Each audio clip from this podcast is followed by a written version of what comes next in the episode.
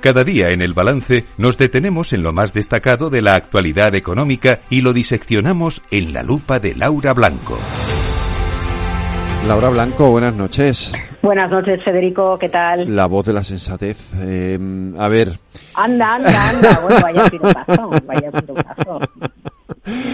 Ese informe de Standard Poor's sobre esta quita que le quiere hacer el gobierno a la deuda catalana. Sí, bueno, pues al final lo que hace Standard Poor's, la agencia de calificación, es desdramatizar, ¿no? Eh, la situación que, joder, recuerda cómo estábamos hace una semana con el drama de, de la deuda del FLA, ¿no? Y al final, bueno, pues mira, eh, se viene a decir algo parecido a lo que se decía con todas las sospechas que hay respecto a Portugal y el gobierno de Costa, ¿no? Eh, sobre el litio y, la, y el hidrógeno. Standard Poor's dice que no va a tener impacto en las calificaciones crediticias soberanas para España y al final se trata de lo principal. Dice que bueno, pues que no, no se cae el mundo, pero es verdad, y, esto lo reconocemos todos, que desincentiva, ¿no? Porque al final tú cuando pones unas reglas, aunque no se cumplan, la, la, la, idea es cumplirlas, ¿no? Las reglas están para cumplirlas. Si tú, eh, bueno, pues adoptas medidas de este tipo, pues al final desincentivas el, eh, el funcionamiento, bueno, no sé si tendría que decir austero o conforme a la ley, ¿no? Que, que tienen que hacer las comunidades. Pero yo creo que ya en frío, una semana después del acuerdo entre Esquerra y el PSOE, hay una evidencia, creo que todos coincidimos en que es necesario aplicar una reforma del sistema de financiación autonómica. Todos entendemos que el FLA ha sido una manera en momentos de crisis de poder eh, dotar de más recursos a las comunidades autónomas, porque como no se reforma el sistema de financiación autonómica, pues hay que ver qué mecanismos ayudan a las comunidades autónomas a disponer de más recursos. Y bueno, más allá de que es verdad que las prestaciones del Estado, las prestaciones de jubilación, por ejemplo, las paga el Estado y son las principales partidas en los presupuestos, el gasto va más por diferentes motivos, sea por COVID, sea por inflación o sea porque la población envejece y al final las comunidades autónomas necesitan de más recursos, más allá de, de que se abran embajadas fuera, ¿eh? O sea, porque el único motivo que lleva a una comunidad autónoma a tener déficit y a necesitar recurrir al FLA, o, me da igual, o la Comunidad de Madrid seguir yendo a los mercados y financiarse los mercados, no, es, no son embajadas. Es algo más. es evidente. Es un, es un cambio estructural. Sí, Federico, es evidente, pero en muchas ocasiones. No, no, hay que recordarlo. Se le, condona, se le condona deuda con el FLA para que luego abran embajadas. Yo esto lo he escuchado en, los, en los últimos días. Y esto ha sido argumento y esto se ha dicho. Bueno, cuando una comunidad sea Andalucía, sea Cataluña, sea Madrid, sea Galicia, tiene problemas de financiación, no es por el hecho de que haya embajadas, porque el resto de comunidades no las tienen. ¿no? Aquí de lo que se trata es de ponernos serios con la financiación autonómica y, aceptar otra realidad, que hay comunidades que tienen, bueno, pues una situación fiscal diferente al resto, ¿no? que son Navarra y, País Vasco, y bueno, pues los nacionalismos eh, barren para casa e intentan tener también eh, ventajas económicas. Yo ahí, es, eso es lo que a mí me preocupa, que en función de en qué comunidad vivas, eh, tengas diferentes recursos, diferentes oportunidades, o seas una comunidad de primera o una comunidad de segunda. Bueno, pues al mm. final, igual que se puede percibir o, pronosticar nuestro poder adquisitivo en función del código postal en el que vivimos, todos sabemos que en función de que este es la España del norte o la España del sur, pues hay más facilidades, la cosa va mejor o la cosa no, va tan bien, ¿no? Sea por recursos, sea por industria o sea por, por el tipo de políticas que, que se aplican. Pero bueno, el caso que Standard Poor's le quita hierro a, le quita hierro a la polémica y bueno, está bien, porque a veces desde fuera se nos ve con otros ojos, ¿no? Eh, sí, como pero, hizo el Financial Times el otro día. Claro, pero al final pone el acento, entiendo, en lo que lo que lo que realmente es importante y es que eh, nosotros aquí nos, nos eh, liamos en debates sobre otros temas cuando lo que realmente sería importante es llevar adelante esa reforma del sistema de financiación autonómica que desde muchos ámbitos se está reclamando como necesaria, ¿no?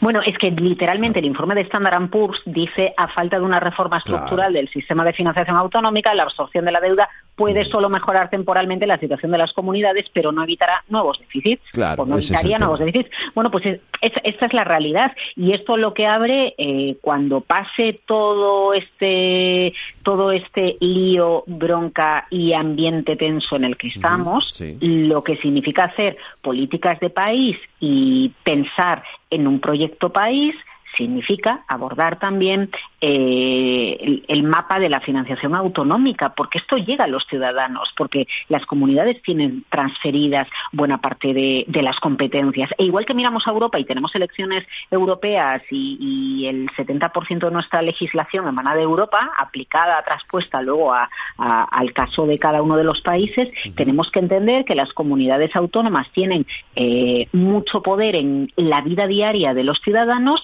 y que tenemos que repensar el sistema de financiación autonómica. Oye, eh, hablando de cuestiones importantes que y de proyectos de país, ¿los proyectos de país también se incluye el espacio? Eh, bueno, eh, es, impresionante las cifras que, mueve el espacio. de hecho, yo no lo sabía. Infinitas, casi. El, 12%, Federico, el 12% de la economía de la Unión Europea, el 12%, ¿eh? depende de tecnología satelital, de tecnología que tiene que ver con los satélites. Ah. Sobre todo porque comunicaciones y navegación por satélites son cruciales, por ejemplo, para las transacciones financieras. Bien, bueno, pues, ¿cómo no va a ser importante la industria espacial?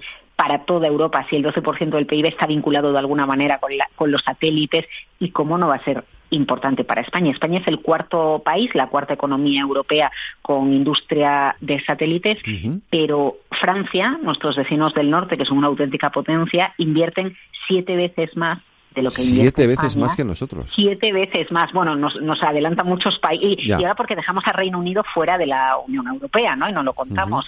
Pero Francia, fíjate, siete veces más de lo que invierte España. En las próximas horas, eh, con motivo de la Semana Europea del Espacio, que se está celebrando en España, por la presidencia española de la Unión Europea. Aunque no estamos hablando mucho de la presidencia, por el tema electoral y por el tema político, ¿eh? es verdad, aquí sigue. Bueno, pues esta semana se celebra la Semana del Espacio y mañana tenemos el Congreso, este, este, jueves se celebra en Sevilla el Congreso del Espacio. En Hablemos de Defensa y Seguridad, cualquiera de los oyentes puede rescatar el, podcast en la web de Capital Radio.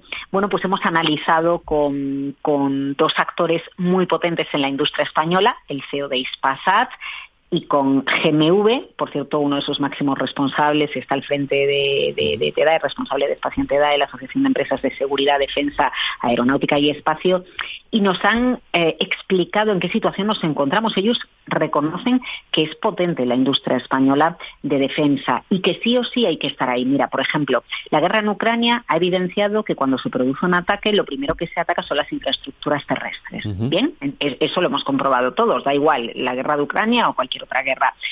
La, eh, la, infraestructura satelital es la que da soporte cuando no tenemos la infraestructura terrestre. Eh, Elon Musk está lanzando una barbaridad de mini satélites al espacio, pero es que hay empresas españolas que trabajan en la industria de los satélites. A lo mejor, Federico, nos hemos quedado atrás en otro tipo de industrias. Eh, llegamos tarde a la industria de los microprocesadores. Es verdad que España tuvo un boom muy fuerte en la industria de la automoción a partir de los años 60, pero la industria espacial cada vez va a pintar más y todavía estamos a tiempo de subirnos a, eh, o mantenernos como una de las primeras potencias en la industria del espacio eh, sí también se invierte, porque es una industria que depende también mucho de las decisiones del gobierno, ¿eh? de las decisiones gubernamentales, porque los presupuestos. De la política, en definitiva, claro. Claro, los presupuestos son tan altos y tan elevados que ahí dependes de. Ese, tú citabas, ¿no? El proyecto país. Bueno, pues dependes también de que un país se tome como prioridad la importancia del espacio. Y, no quiero que me hables de la líder de, Sumar, ¿eh? de, Yolanda, Díaz, porque me parece que es completamente compatible entender que nuestras transacciones acciones bancarias o de bolsa utilizan comunicaciones satelitales, que la tecnología espacial la aplicamos en nuestro día a día, más allá de que un millonario con mucho dinero quiera viajar Bueno, sí, yo creo que eso es una anécdota y, en fin, una butada de estas políticas que se dicen y lo otro es hacer política de país, que decir, en definitiva, ahí hay una carrera una carrera no armamentística, sino una carrera por la investigación, por la ciencia y por la tecnología que en la que España tiene que participar, ¿no? ¿no? No, armamentística. Mira, a mí no me gusta utilizar tanto ese término como, como abordar, eh, como eh, apropiarnos eh, y utilizar el término defensa, porque la, defensa puede ser por ciberataques pensemos en los ciberataques. Estamos pensando siempre, bueno, pues en, en, en armas, ¿no? Claro, pero es que hay otro tipo de ataques, hay ciberataques y hay maneras de pensar en que nuestras comunicaciones estén protegidas. Sin ir más lejos, la gran polémica en torno a la entrada de Arabia Saudí en Telefónica, porque es porque es una empresa de un sector sensible, porque tiene las redes de comunicaciones y por eso depende del Ministerio de Defensa.